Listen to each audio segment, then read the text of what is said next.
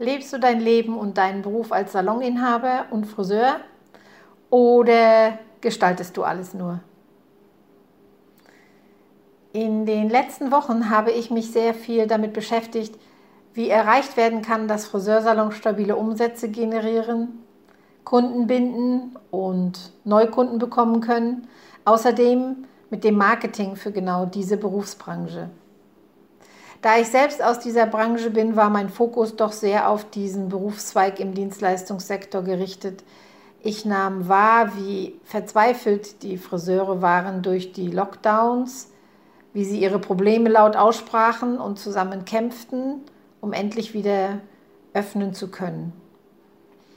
Sie hatten einen großen Teil erreicht, indem sie vorfristig öffnen konnten, allerdings mit zusätzlichen Beauflagungen.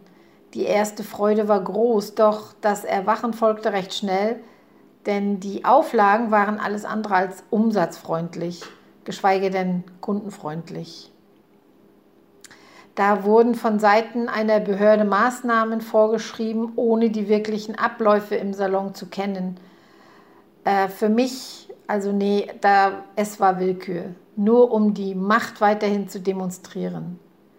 Schnell hörte ich die ersten Anmerkungen und Fragen dahingehend, dass festgestellt wurde, wie unreal manche Maßnahmen waren. Sie waren eher hinderlich und standen und stehen in kaum einem logischen Verhältnis zwischen dem Wiedereröffnen und dem geschäftlichen Überleben.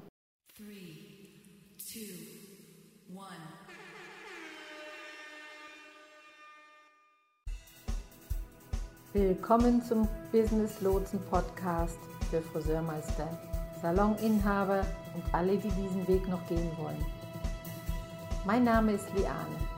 Ich bin Friseurmeisterin und mit diesem Beruf seit über 40 Jahren liiert.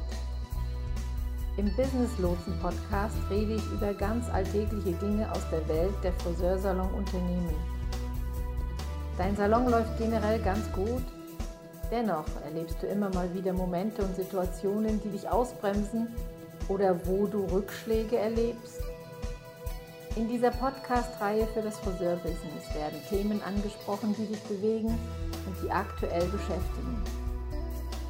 Damit ich dein Thema, dein Problem mit ansprechen kann, habe keinerlei Scheu, deine Themen zu nennen. Schreibe mir einfach, was dich interessiert und worüber du gern reden würdest oder wo du Hilfe brauchst. Der Business Lotse.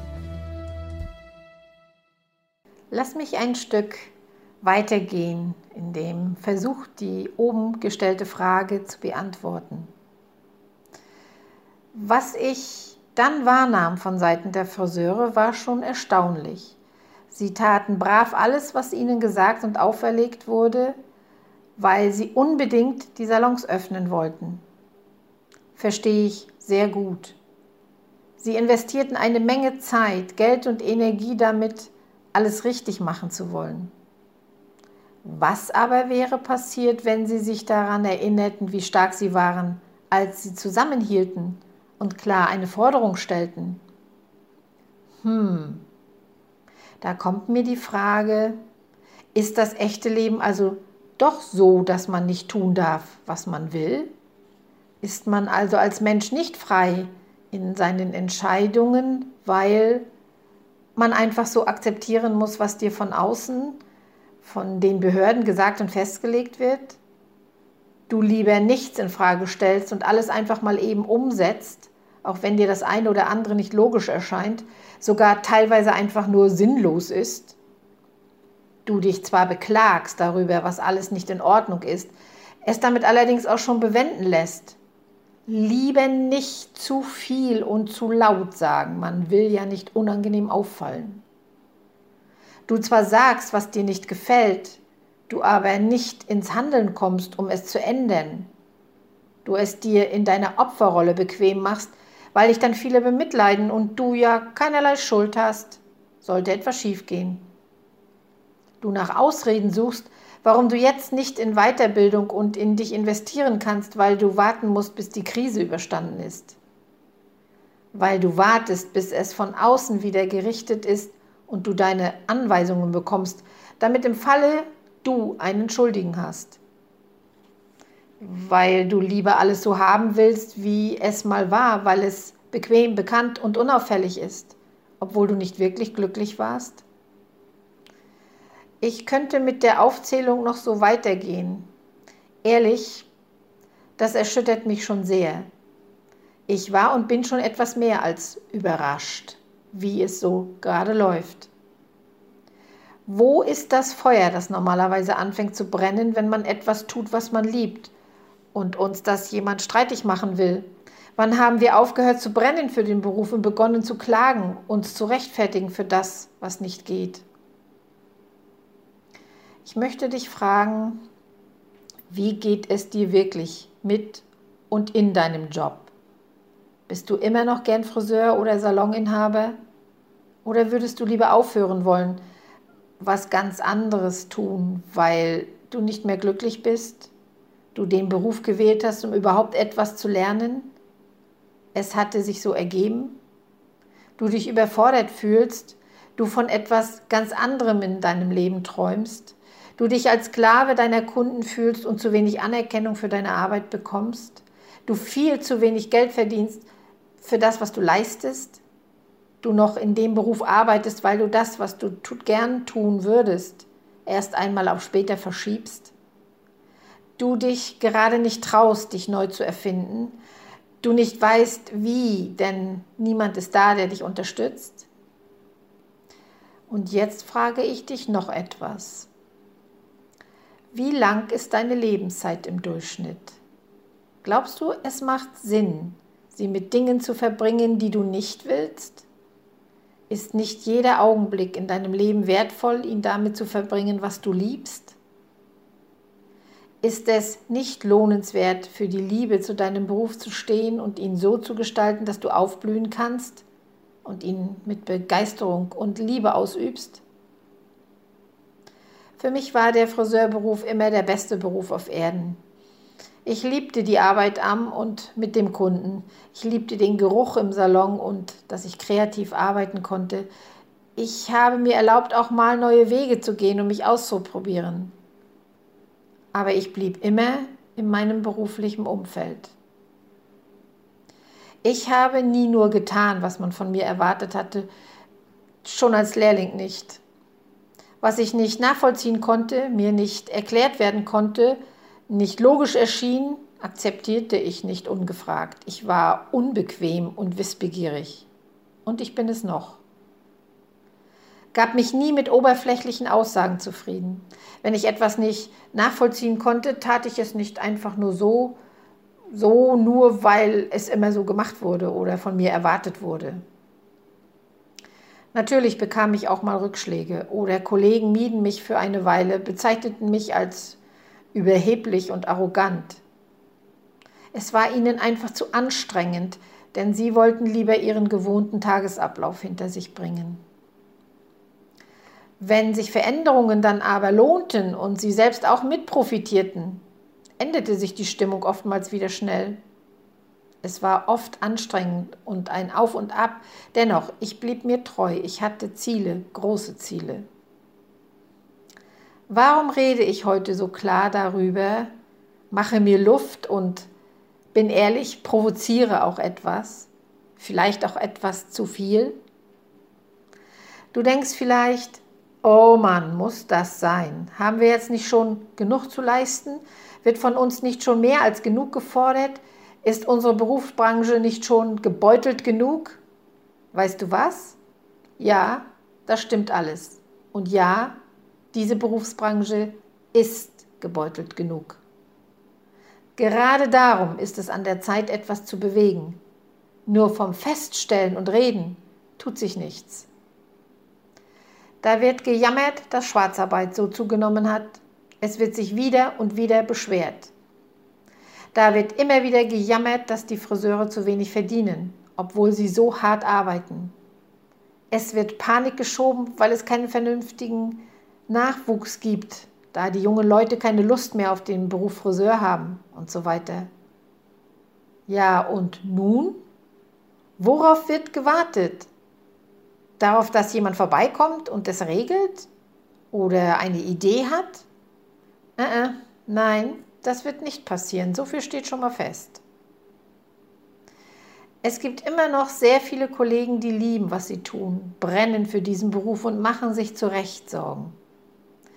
Sie sind nach wie vor neugierig auf mehr, sind erfolgreich und kreativ. Mit diesen Kollegen macht es Spaß, etwas Neues zu kreieren, die Friseurbranche insgesamt zu transformieren.